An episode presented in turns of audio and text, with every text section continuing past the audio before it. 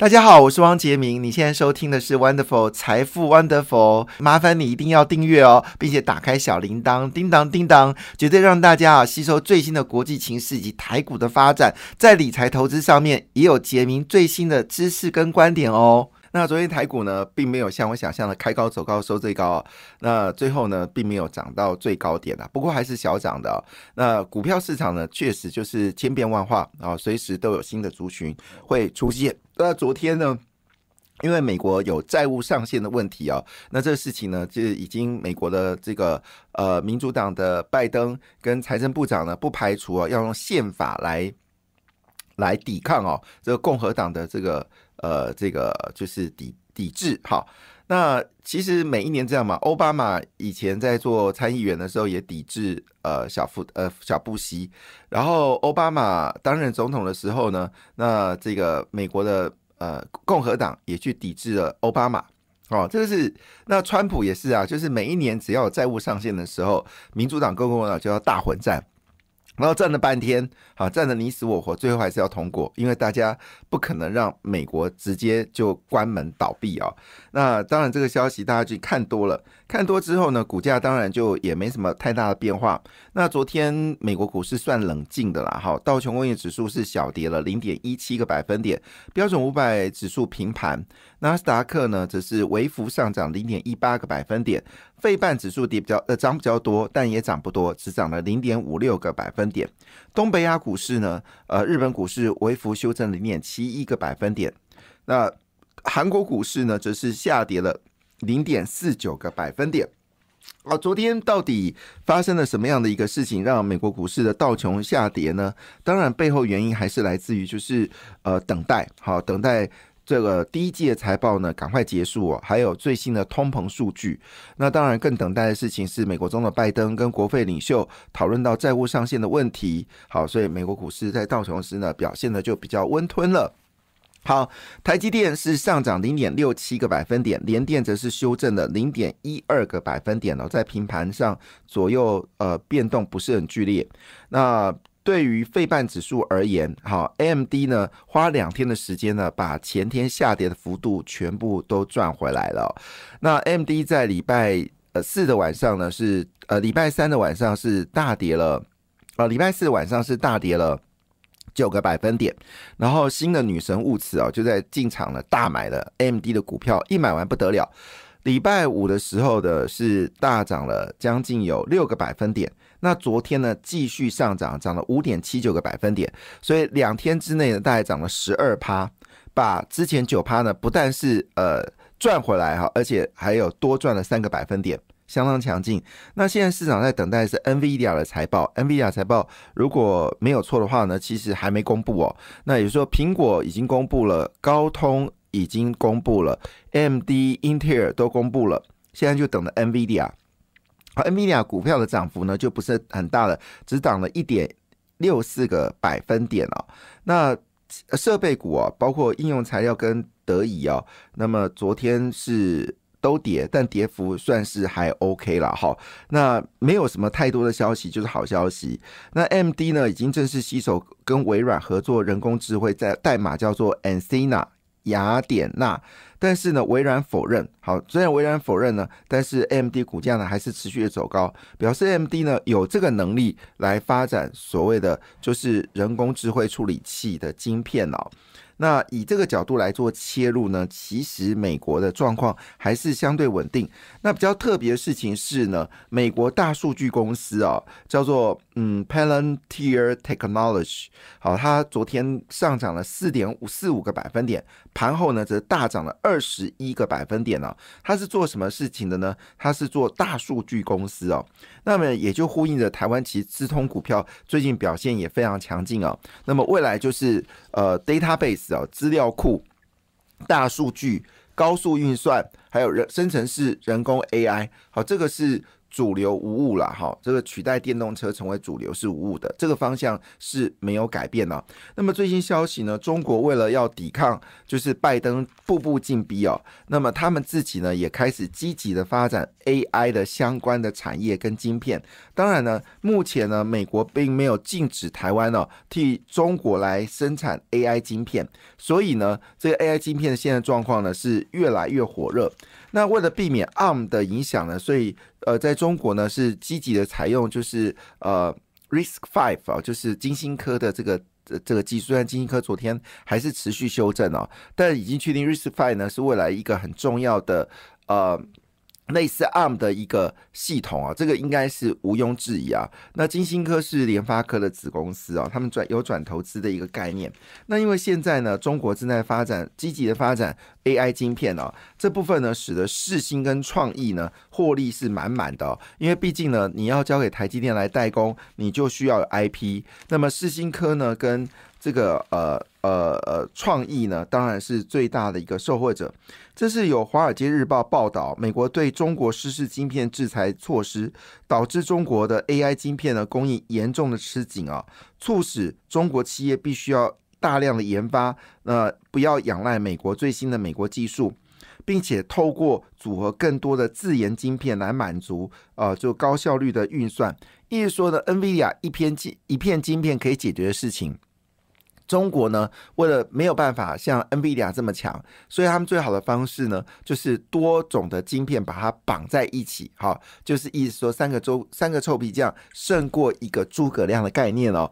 那这部分呢，当然不论怎么样，你都必须要台积电来代工，好，虽然你可能用的不是非常的什么三纳米、五纳米，好，可能是七纳米或者十十六纳纳米，anyway。这都需要来自于台积电帮忙，所以四星创意基本面大好，又有美中科技业带来转端的效应在加持，它现在已经当然都是为千金之灵啊。那以目前为止呢，创四星是一二六零，之前最高是一三六零，外资喊一三六零，曾经有接触到，那后来现在大概跌了一百块。好是一二六零，不过长线来看呢，像是四星啊、利旺啊，基本上市场的看法还是有机会，就是以后的那个股王那一群都跟是跟 IP 有关的哈。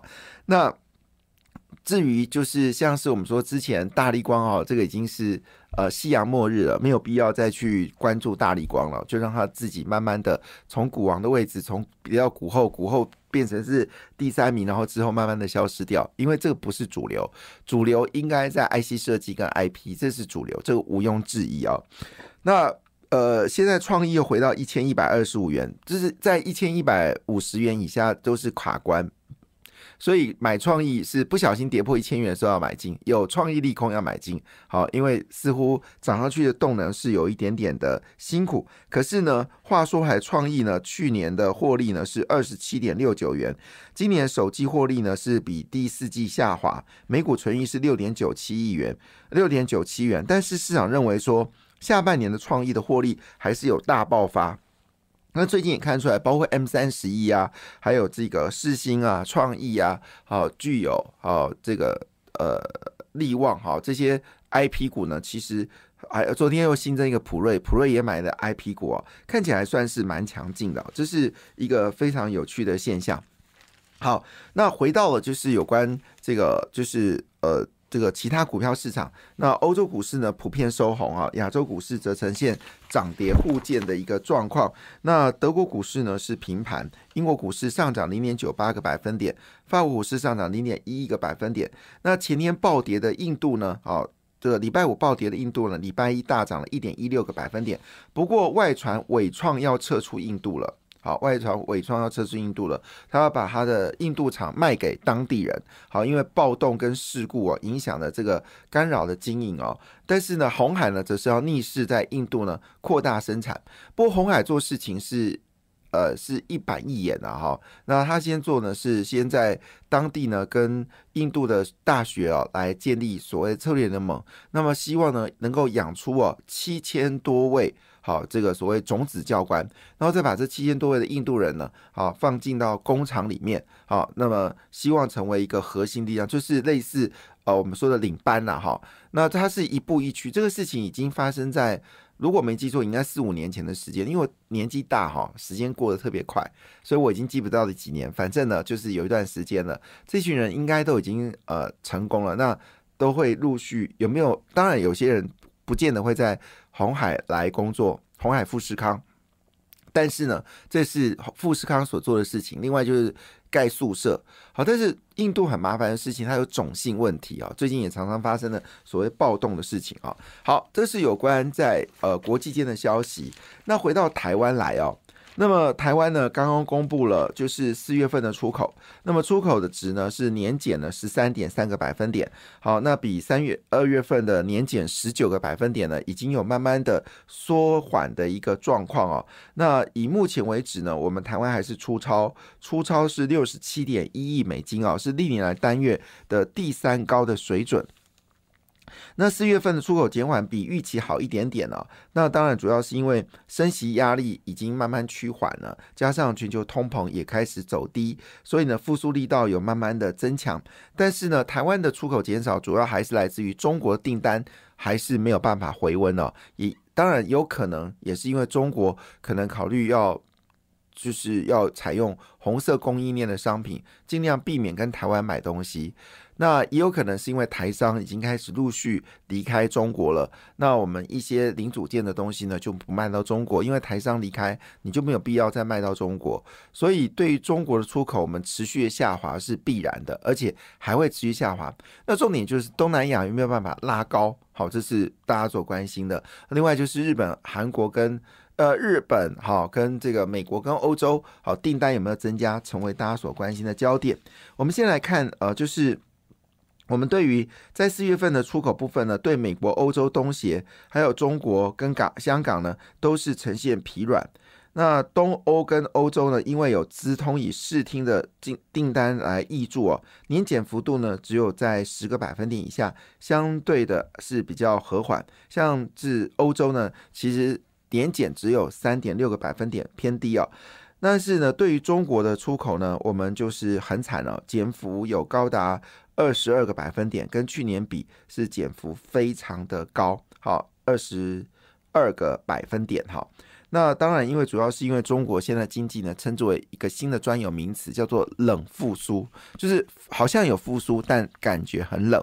冷复苏，那当然，在这个财报里面，我们注意到的事情是什么呢？好，就是资通跟视听产品呢，四月是出口的亮点哦，接单转强，出口回升到五十四点七亿美金哦，创下历年同月最高。好，就是资通跟视听哦，已经回升了。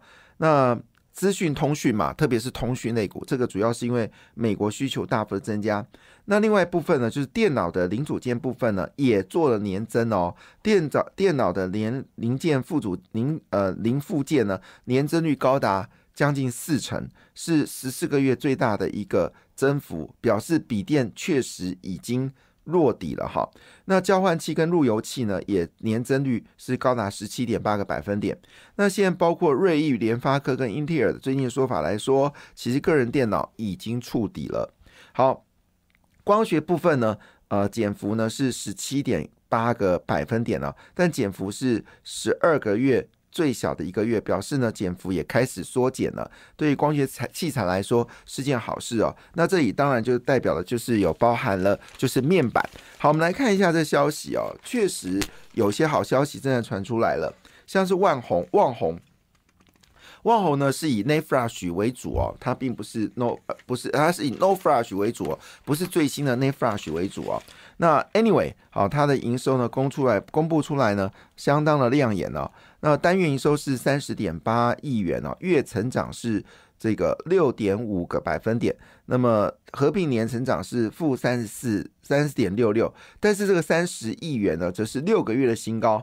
那主要他说客户已经有急单了，来自于车载、医疗跟工柜的需求有大幅的增加。另外面板的部分呢，则是价量齐扬哦。那么现在面板的这个就是你看出口数据也都知道嘛，产能利润率呢已经重返了百分之七十。那么夏季呢调要挑战百分之八十，友达跟群创。呢都看好营运，那主要是因为车载的这个液晶片呢是越来越多。那这个消息也使得昨天包括天域啊、好等等的这个驱动 IC 股票呢都开始上涨了。这一波应该还算蛮强劲的，因为你的。呃，使用率越高。另外一个消息呢，也要跟大家提一下，就是因为资讯转的关系呢，这个零一跟利端哦，最近股价也开始走高了。那另外还有就是麦特麦达特六一一二，提供大家做参考。感谢你的收听，也祝福你投资顺利，荷包一定要给它满满哦。请订阅杰明的 Podcast 跟 YouTube 频道财富 Wonderful。感谢，谢谢 Lola。